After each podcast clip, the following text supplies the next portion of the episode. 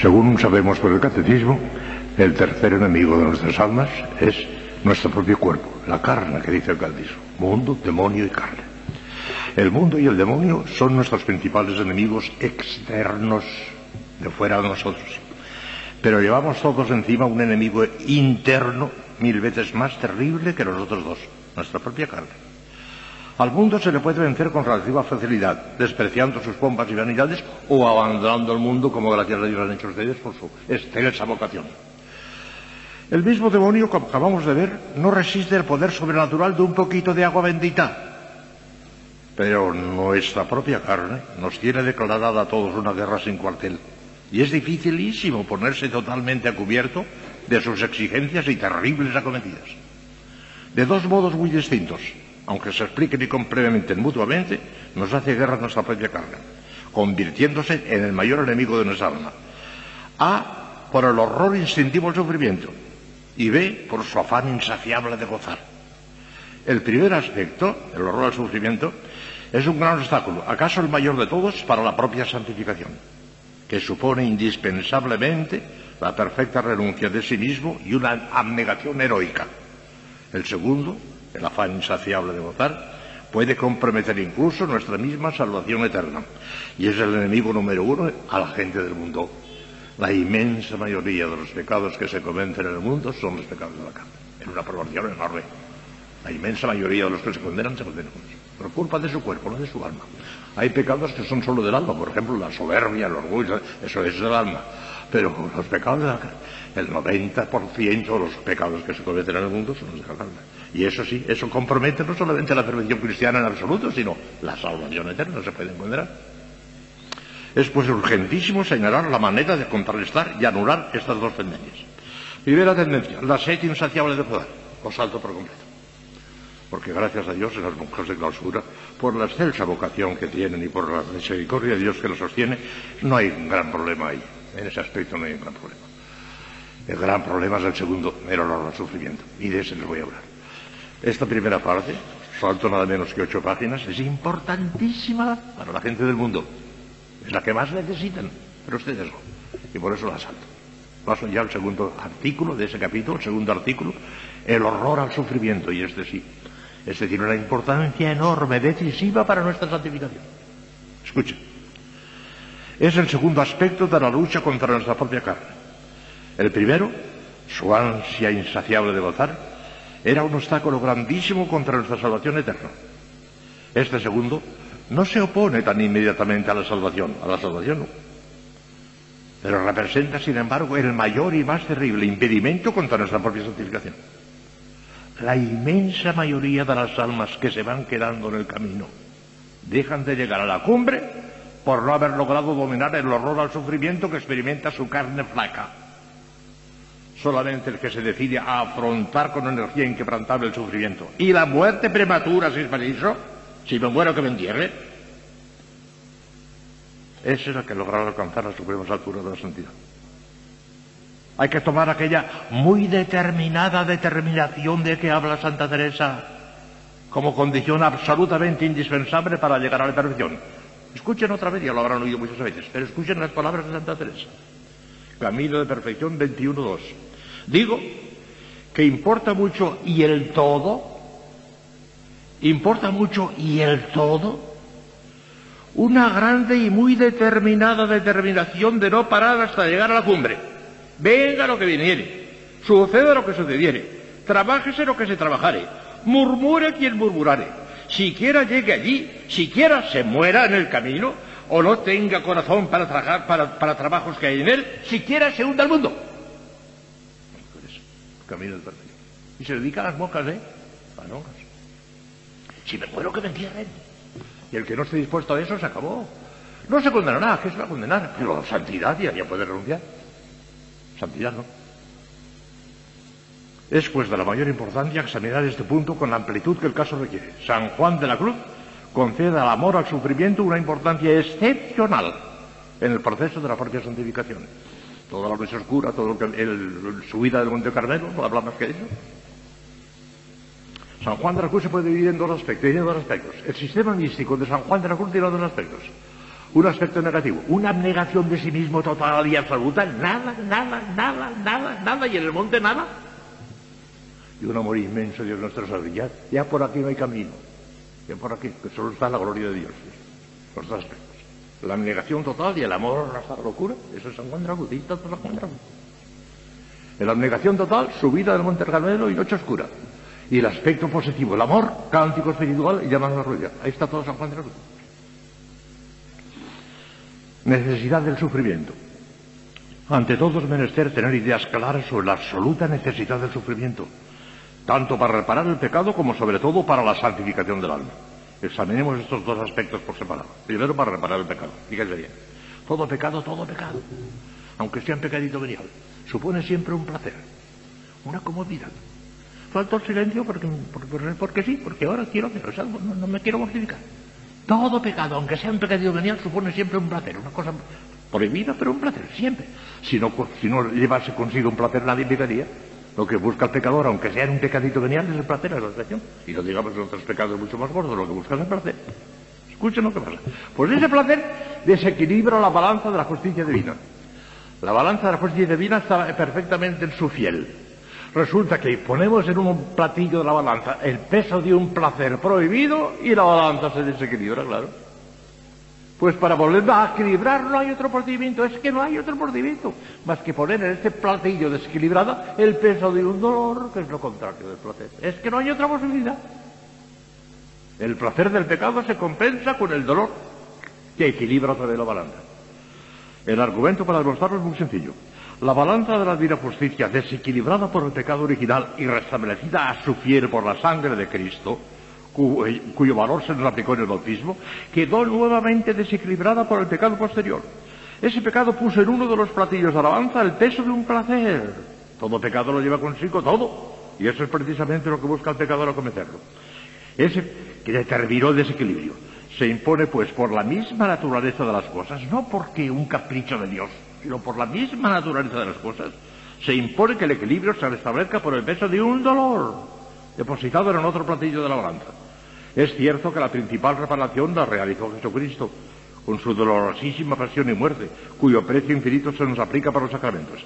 Pero también lo es que el cristiano como miembro de Cristo no puede desentenderse de la reparación ofrecida por su divina cabeza. Falta algo a la pasión de Cristo, se debe decir San Pablo. Falta algo a la pasión de Cristo. Colosenses 1.24, que deben ponerlo sus miembros cooperando con Cristo a su propia redención. De hecho, la absolución sacramental no nos quita de encima todo el reato de pena debida por el pecado, a menos de una contrición intensísima que se da rara vez, y es preciso pagar en esta o en la otra vida hasta el último maravedí, hasta el último céntimo. En esta vida o en la otra. Hay otra solución. De manera que para reparar el pecado, el dolor, el sufrimiento, sufriendo juntamente con Cristo, cabeza. Y luego para la santificación del alma. La santificación, qué bonito es este. La santificación, como vimos en la primera parte de esta obra, les hablé largamente hace tres años de eso, que la santificación es la configuración con Cristo. El santo es otro Cristo y se acabó, y no hay otro procedimiento. Sí, también se dice que es la unión con Dios, que es la perfecta voluntad de Dios. sí, pero todo eso, eso indica la configuración con Cristo. La fórmula más paulina, más de San Pablo, más auténtica, más revelada de la santidad es otro Cristo. Cristo, estoy configurado con Cristo. Ya no soy yo quien vivo, es Cristo que me vive. Ese es el santo, el que se configura con Cristo. La santificación, como vimos en la primera parte de esta obra, consiste en un proceso cada vez más intenso de incorporación a Cristo. Se trata de una verdadera cristificación a la que debe llegar todo cristiano, so pena de no alcanzar la santidad. El salto es, en fin de cuentas, una fiel reproducción de Cristo, otro Cristo, con todas sus consecuencias. Ahora bien, el camino para unirnos y transformarnos en Él nos lo dejó trazado el mismo Cristo con caracteres inequívocos. Es el que nos da la consigna, el mismo Cristo. El que quiera venir a pos de mí, nieguese a sí mismo, tome su cruz y sígame. Mateo 16, 24. Recuerden lo que les dije otro día, de aquella pobre superiora religiosa de una congregación altiva. Fui a dar los ejercicios a aquella congregación. Padre, háblenos de lo que usted quiera, pero no de la mortificación, que es muy desagradable. No, no nos hable de la mortificación. Lo contrario de lo que manda Cristo. Ya pueden renunciar a la santidad, no hay nada que hacer. Les di una lección mientras. Ay, padre, ¿y eso que digo usted que no hablaría? Es un, un meneo de, mortificación de miedo. Claro, no, no hay otro camino posible. Es preciso abrazarse al dolor, cargar con la propia cruz y seguir a Cristo hasta la cumbre del Calvario. No para contemplar cómo le, cómo le, crucifican a Él, sino para dejarse crucificar con Él. Un santo ingenioso, aquí no digo quién fue, pero fue el padre Merino, yo lo tengo como un santo, un santo ingenioso pudo establecer la siguiente ecuación, la predicaba mucho, que juzgamos exactísima. Santificación igual a cristificación. Y cristificación igual a sacrificación. Padre Merino lo dijo. La comodidad moderna y el amor propio humillado ante la propia cobardía podrán lanzar nuevas fórmulas e inventar sistemas de santificación cómodos y fáciles. Pero todos ellos están inexorablemente condenados al fracaso. No hay más santificación posible que la crucifixión con Cristo. De hecho, todos los santos están ensangrentados. Todos, todos, todos. Y San Juan de la Cruz estaba tan convencido de ello que llegó a escribir estas terminantes palabras que parecen exageradas y no lo son. Entre comillas, texto de San Juan de la Cruz. En una carta al padre Juan de Santa Ana. Está en las obras de San Juan de la Cruz. Entre comillas si en algún tiempo, hermano mío, le persuadiera alguno, sea o no prelado, sea o no prelado, doctrina de anchura y más alivio, no le crea ni abrace, aunque se la confirme con milagros, sino penitencia y más penitencia y deshacimiento de todas las cosas. Y jamás, si quiere llegar a poseer a Cristo, le busque sin la cruz sea un prelado, aunque sea el director espiritual, aunque sea un confesor, aunque sea un obispo. ¡Fuera! Aunque se le confirme con milagros, que no serán verdaderos milagros. Para confirmar una doctrina que no coincide con el Evangelio, Dios no le permitirá que haga un milagro. ¿no? Será una magia diabólica. El diablo hace muchas cosas que parecen milagros. Parecen milagros porque efectivamente superan las fuerzas humanas, pero no son milagros porque son nada más que cosas mágicas de, de, de, satánico. Si alguien les persuadiere a una doctrina cómoda en contra del Evangelio y hace un milagro, milagro de Satanás, magia satánica, no es verdadero milagro. Dios no puede autorizar con un milagro lo que va contra el Evangelio. Puede autorizar. Por si tiene razón, se cuenta, aunque se la con milagros, que no será el milagro. Encuentra algo exterminante. Excelencia del sufrimiento, vean, vean, vean. Porque nos tenemos que enamorar Ay de nosotros si queremos llevar el sufrimiento a rastras, no, así no, no nos santificaremos. Tenemos que elaborarnos. verdad. Excelencia del sufrimiento. La excelencia del dolor cristiano aparece clara con solo considerar las grandes ventajas que proporciona la alma. Los santos se dan perfecta cuenta de ello. Y de ahí proviene la sed de padecer que devora sus almas. Yo no sé cómo me las voy a apañar en el cielo. Decía Conchita Barrecheguren que era una santita que se santificó en Granada. Y seglar. ¿Eh? Yo no sé cómo me las voy a arreglar en el cielo. Porque yo no sé vivir sin cura. Y en el cielo dicen no cruz. Era muchísimo seglar. Conchita Barrecheguren. Bien pensadas, bien pensadas las cosas, debería tener el dolor más atractivo para el cristiano que el placer para el gentil. Más. Y lo tiene para los santos. El sufrir pasa, pero al haber sufrido bien, como Dios quiere que suframos, no pasará jamás. Dejará su impronta en la eternidad. He aquí los principales beneficios que el dolor cristiano nos proporciona. Ya verán qué bonitos son. Primero, espía nuestros pecados. Este es el menor, pero ya es importante, pero ya verán después que otras cosas. Espía nuestros pecados. Lo hemos visto más arriba. El reato de pena temporal que deja, como triste recuerdo de su presencia en el alma, el pecado ya perdonado, hay que pagarlo enteramente a precio de dolor en esta vida o en la otra. La balanza está desequilibrada, hay que equilibrarla. Es una gracia extraordinaria de Dios hacernoslo pagar en esta vida con sufrimientos menores y meritorios antes que en el purgatorio con sufrimientos incomparablemente mayores y sin mérito alguno por, para la vida eterna. Mire si esto es verdad. El Santo Tomás, que, que no le gusta exagerar, que dice las cosas como son, dice que la mínima pena del purgatorio es mayor que la mayor del segundo. Mínima excedit maximum, palabras textuales. Mínima, estéril, máxima. Y da la razón. Santo Tomás nunca decía boberías, enseguida da la razón. Las penas de este mundo, por grandes que sean, pertenecen al orden natural, son penas naturales. En cambio, las del purgatorio, que es en orden a la vida eterna, ya pertenecen al orden sobrenatural. Y la distancia que hay entre el orden natural y el sobrenatural, esa es la que hay entre algunas penas y otras. Santo Tomás, en la suma En ese mundo o en el otro, ¿cómo te escaparás?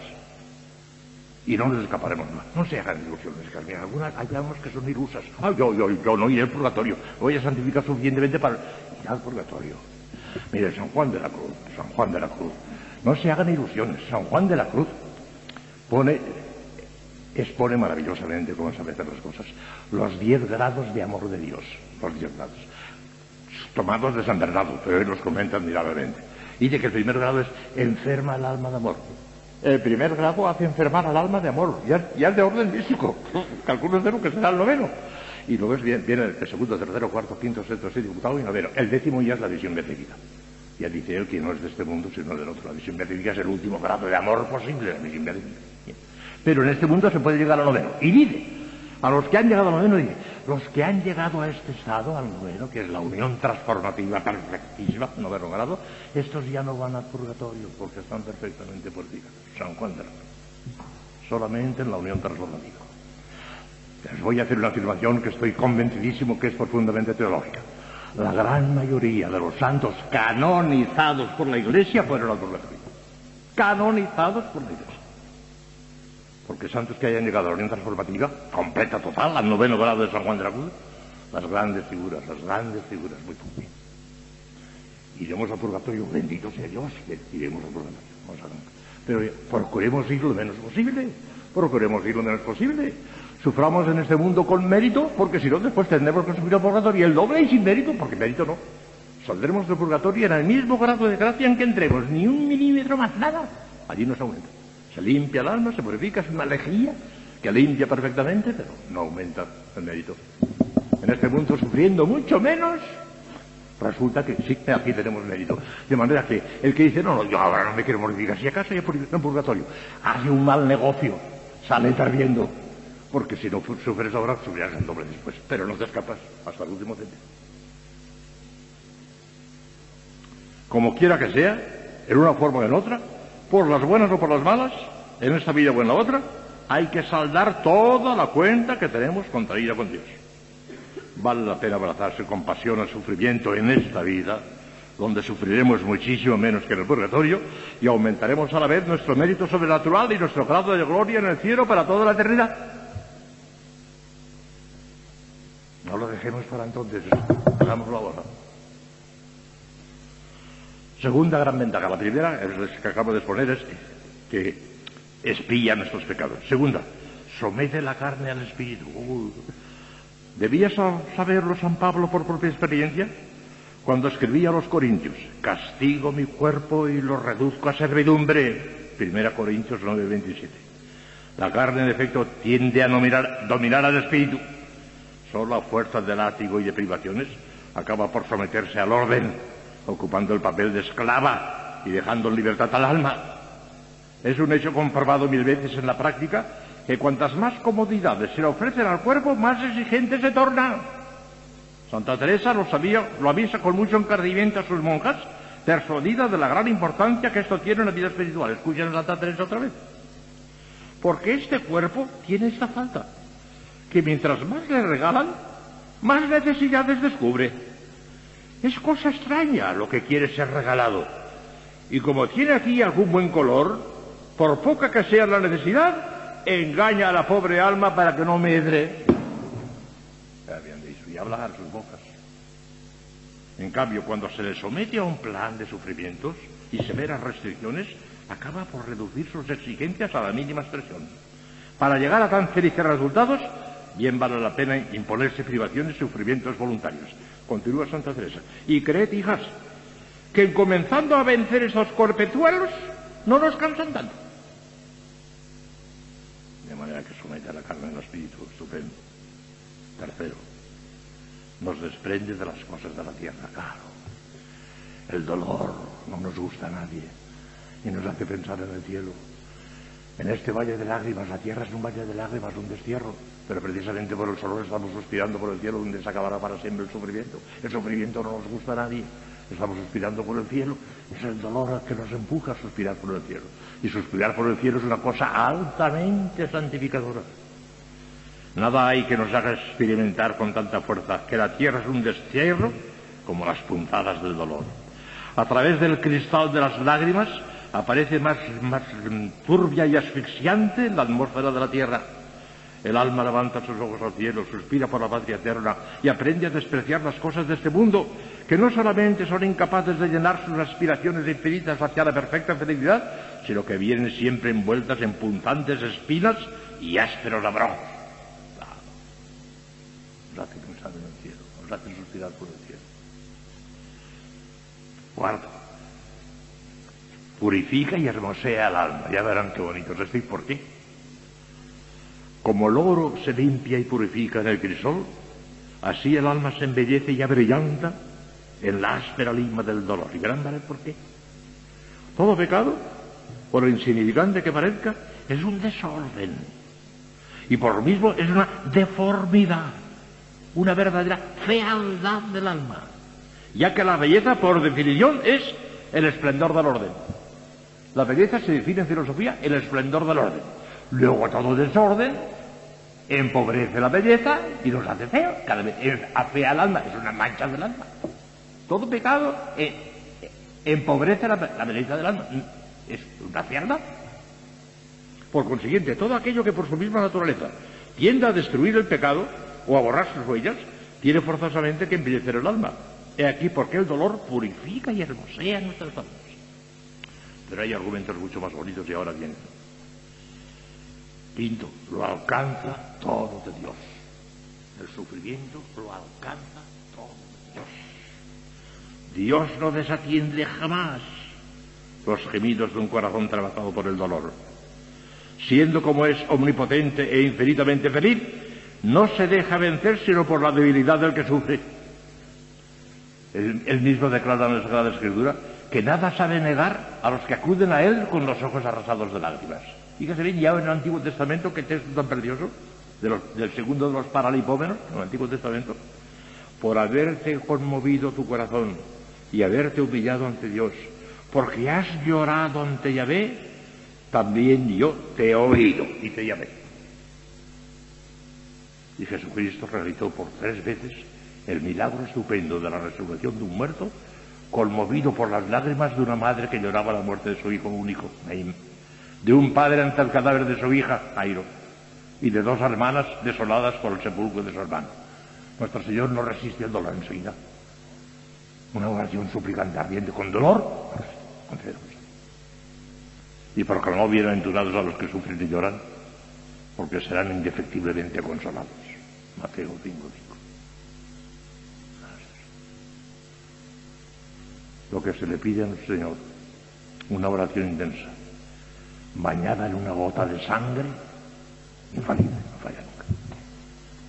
Sobre todo si esa gota de sangre es la sangre de Cristo. Pero la sangre de Cristo tiene que mezclarse con la nuestra. Nos hace verdaderos apóstoles. Sexta, nos hace, claro, una consecuencia de lo que acabo de decir. Una de las más estupendas maravillas de la economía de la Divina Gracia es la íntima solidaridad entre todos los hombres a través, sobre todo, del cuerpo místico de Cristo. Dios acepta el dolor que le ofrece un alma en gracia por la salvación de otra alma determinada, o por la de los pecadores en general. Y vallándose dolor en la sangre redentora de Cristo, divina cabeza de ese miembro que sufre, lo deja caer en la balanza de su divina justicia desequilibrada por el pecado de aquel desgraciado, y la gracia del arrepentimiento y del perdón restablece el equilibrio y total. Es incalculable la fuerza redentora del dolor ofrecido a la divina justicia con fe viva y ardiente amor a las llagas de Cristo, a través de las llagas de Cristo. Cuando ha fracasado todo lo demás, todavía queda el recurso del dolor para obtener la salvación de una pobre alma eslayada. A un párroco que se lamentaba en presencia del santo cura de Ars de la frialdad de sus feligreses y de la esterilidad de su celo, le contestó el santo cura, ¿ha predicado usted? ¿Ha orado? ¿Ha ayunado? ¿Ha tomado disciplinas? ¿Ha dormido en el suelo? Pues mientras no haga esto, no se queje todavía.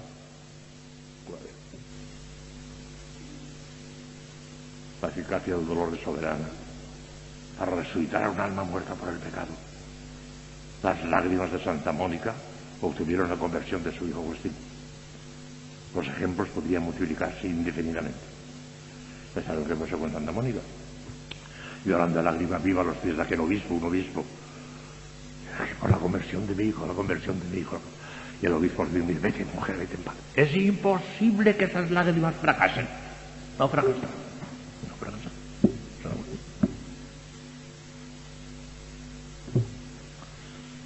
Asemeja Jesús y María. Dios mío, qué bonito es esto. Esto solo basta para enamorarnos perdidamente. Ya hablaremos de los grados del amor al sufrimiento si no tengo tiempo hoy, sino mañana, porque vale la pena dedicar otro día. Los grados del amor al sufrimiento, ¿cómo nos enamoraremos? No toleraremos el sufrimiento, no lo arrastraremos, nos enamoraremos, daremos brincos cuando estemos enfermos, cuando nos persiguen, cuando nos calumnien, daremos brincos de alegría.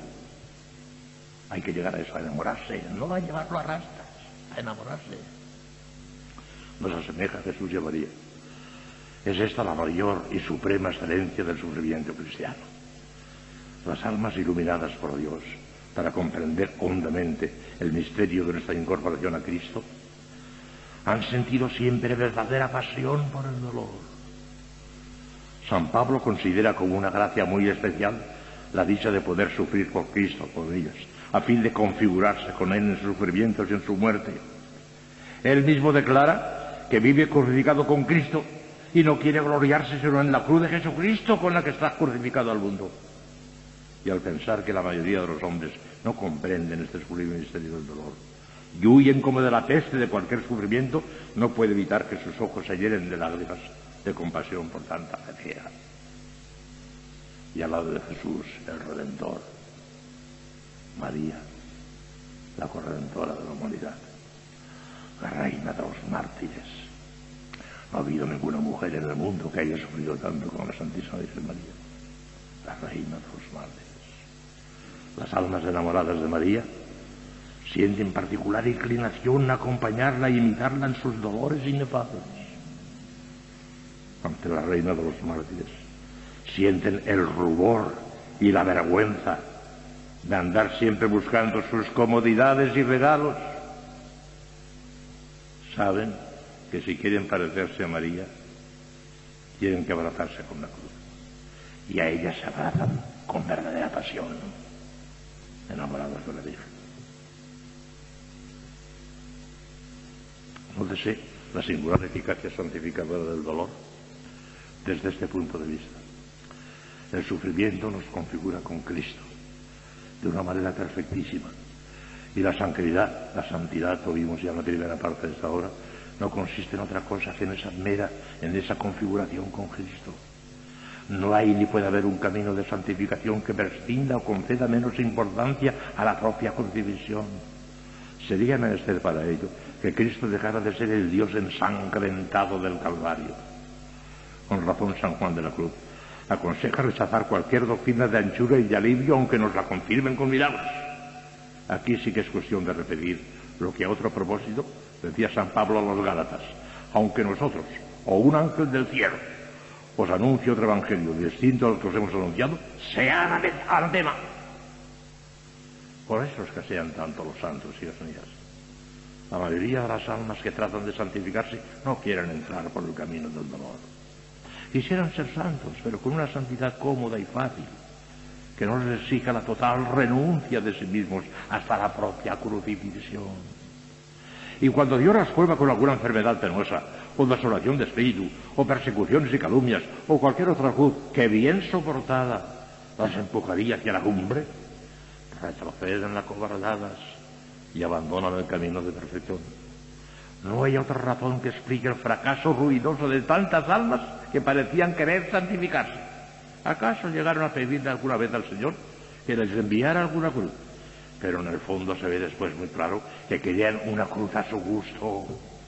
Y al no encontrarla tal, se llamaron a engaño y abandonaron el camino de la perfección. Es pues necesario decidirse de una vez a abrazarse con el dolor tal como Dios quiera enviárnoslo. Enfermedades, persecuciones, calumnias, humillaciones fuertes, fracasos, incomprensiones, muerte prematura. Si no muero que me entierre, lo que Él quiera y en la forma que quiera. La actitud del alma de consistir en un fiat, fiat, un fiat perpetuo, un sí perpetuo, un sí, un abandono total y sin reservas a la amorosa providencia de Dios, para que haga de ella lo que quiera en el tiempo y en la eternidad, donde, cuándo y como, como quieras, y lo que quieras en el tiempo y en la eternidad. No siempre, sin embargo, es fácil alcanzar estas alturas. Con frecuencia el alma tiene que avanzar poco a poco, de grado en grado, hasta llegar al amor apasionado a la cruz. Examinemos ahora las principales etapas, los grados del amor al sufrimiento. Esto queda para mañana. Precioso, para mañana. Los grados del amor al sufrimiento. Como irnos subiendo poco a poco, porque no hay que desanimarse, hijas mías. No vamos a pensar que este ideal sublime lo vamos a conseguir de la mañana a la mañana. De la noche a la mañana no se consigue nada poquito a poquito, poquito a poquito. Si avanzamos todos los días un poquito más en el amor a la cruz, ya llegaremos a estar enamorados. Pero de ay, yo no estoy enamorado del amor a la cruz, por consiguiente yo, no se desanime, no pierdan la serenidad. Poquito a poquito, poquito a poquito, y poquito a poquito nos iremos subiendo, subiendo en el amor a la cruz, hasta llegar a enamorarnos perdidamente, como se enamoró Santa Teresa, de la Cruz, Santa Teresita, que llegó a decir, yo, yo ya no puedo sufrir porque encuentro mi dicha y mi placer en el sufrimiento por amor de Dios. Ya no podía sufrir. Continuaremos mañana. El tema es duro, hijas mías. El tema es duro, pero necesario. Y si lo pensamos bien, es que no hay otro movimiento. Seguiremos mañana, si Dios quiere. Hagis vos te gracias, omnipotens Deus, l'universo de Deus, que es reino en secula seculorum. Pues ya